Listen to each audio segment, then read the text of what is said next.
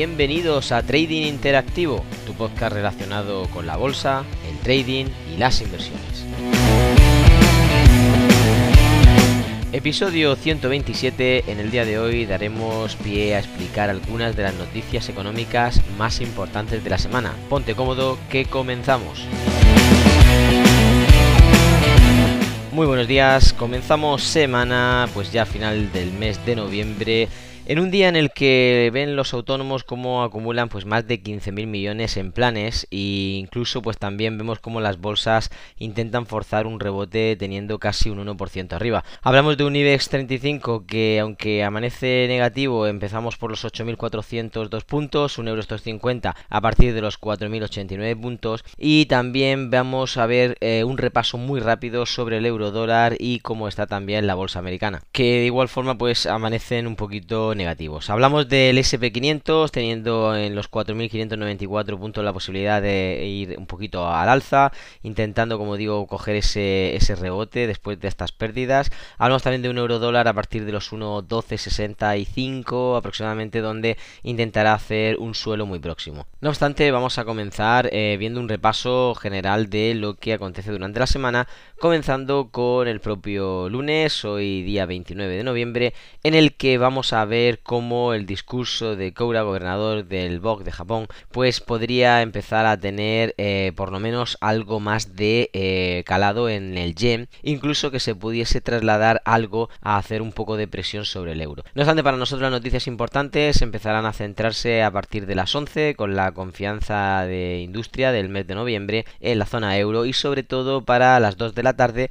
donde tendremos el índice armonizado de precios del consumo también del mes de noviembre. En este caso pues tendremos un estimado de 13,9 frente a los 14,2 de ese previo. Eh, noticia que aguantará prácticamente hasta las 2 de la tarde donde tendremos el índice armonizado de precio del consumo el mes de noviembre eh, por lo menos en cuenta de resultados. Hablamos de cerrar el sándwich que podría ocupar toda la semana y ya irnos directamente a esperar el discurso de Maclean, eh, gobernador del BOC de Canadá, que bueno, a partir de las 8 de la tarde tendrá su aparición. Incluso si nos sirve un poquito de espera, aunque ya serán horas bastante tardías aquí en España, a partir de las 9 de la noche, 9 y 5, tenemos el discurso de Powell, miembro de, la Fed, que afectará obviamente al euro bastante. Eh, bueno, con ello ya terminamos el lunes y nos centramos en el martes, donde las noticias de madrugada pues no traerán quizá tanta insistencia de tendencia como podríamos eh, estar pensando, ni siquiera las eh, provenientes de China, que podrían aderezar un poquito la madrugada, sino hasta que sobre las 9 de la mañana nosotros amanecemos y empezamos a visualizar los indicadores de líderes suizos, en este caso muy directamente incidentes sobre el franco suizo,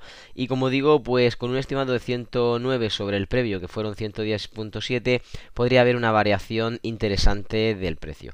Hablamos de que a partir de esa hora en adelante, las 9 y algo, incluso ya llegando a las 10, vamos a tener diferentes noticias de la zona euro. Sobre todo las más importantes creo que serán las ya eh, referidas a las 10 de la mañana, los bueno, Producto Interior Bruto y también el déficit de cuenta. Cualquiera de ellos pueden estar dando un poquito de, cola y tránsito al mercado. Incluso para mí, la más relevante es ya la que empezamos a tener en previsión a las 11 de, la mañana, el índice subyacente de precio del consumidor, junto con eh, los precios del consumo. Ya sabéis que en el mes de noviembre pues todo esto se suele disparar y bueno, previo por supuesto al rally navideño puede venir muy bien para aquellos inversores que están esperándolo. Como digo, un martes en el que sobre todo vamos a tener una carga eh, muy en la parte de, la mañana, por así decirlo, muy temprano y también vamos a esperar pues prácticamente hasta las 2 y media de la tarde donde tenemos el Producto Interior Bruto anualizado de Canadá y también a partir de las 4 de la tarde el discurso de Powell, miembro de la Fed que, bueno, es algo que cierra un poquito el paréntesis abierto el día anterior. No obstante, eh, también nos podemos centrar a partir del miércoles en una batería importante de noticias en las que arrancando prácticamente desde las 8 de la mañana en la zona euro tendremos ventas minoristas, eh, bueno, con un estimado de un menos 2% y un previo de menos 0,9%, es decir, gran diferencia, podríamos estar teniendo los primeros movimientos importantes y relevantes para el resto de semana. Más que nada porque a partir de lo que serían ya las 2 de la tarde, 2 y cuarto, en este caso, pues tendremos, bueno, no solamente lo que sería el discurso del gobernador del BOE, Andrew Valley, de parte de, en este caso, Reino Unido, sino también, a partir de las 2 y cuarto, el informe de empleo, pues ADP, del mes de noviembre proveniente de Estados Unidos. Y no solamente ese, sino que a las 4 de la tarde, pues el ISM manufacturero PMI de noviembre, y como digo, pues son noticias bastante relevantes, de calado 3 sobre 3, y digamos ya calentando lo que ha sido eh, una semana en la que anteriormente no hemos tenido cierto apoyo por los últimos días festivos que tuvieron en Estados Unidos. Así que centrándonos en el jueves, podemos ver que la propia inercia del mercado podría estar eh, muy dispuesta a partir del miércoles, puesto que no hay noticias relevantes de mucho calado. Las únicas que podrían llegar a un nivel 2 sobre 3 son las que aparecen a las 2 y media de la tarde de parte de Estados Unidos con las peticiones semanales de subsidio por desempleo y también la media de 4 semanas. Eh, esto, como digo, no es tan relevante cuando ya hemos tenido noticias de mayor calado el día anterior como mucho lo que podríamos ver es eh, de nuevo pues una continuidad o propulsión del precio pero no ningún giro eh, relevante o al menos abrupto como podríamos esperar el miércoles. Nos centramos en el viernes final de semana. Hablamos de que el miércoles comenzamos también principio de mes pero el digamos el primer viernes del principio del mes puede ser bastante interesante. No solamente el tercero con esa conclusión y ese vencimiento de opciones y futuros sino que desde aquí ya empiezan a situar lo que va a ser posiblemente el ir y venir del mes. Así que repasando esas noticias que quizá deberían ser para nosotros un miramiento especial, tendremos a las 11 de la mañana las ventas minoristas, provenientes obviamente de la zona euro en el mes de octubre, con un previo de 1,5% y un estimado de 2,5%. Por lo tanto, pues deberíamos estar yendo un poquito al auge. Hablamos también a partir de las 2 y media de la tarde, pues de la tasa de participación de la fuerza laboral en Estados Unidos. Y para mí la noticia más importante también a esa hora es el de las noticias no agrícolas del mes de noviembre, junto con, eh, en este caso, el cambio neto de, de, empleo y la tasa de desempleo de Canadá. Esto es algo que sí que puede tener peso, sobre todo para la propia moneda, y bueno, en parte, pues para cerrar un poco lo que sería la semana en este viernes. No obstante, miraría también de reojo algo que al final de la tarde de, del viernes, eh, en este caso el principio de, del viernes para Estados Unidos, a las 4 sería aquí en España, tendremos el PMI de servicios ISM de noviembre, obviamente afectando directamente al, al dólar y por lo tanto, como digo, cerrando no solamente el propio viernes, sino también eh, pues dándole conclusión a la semana.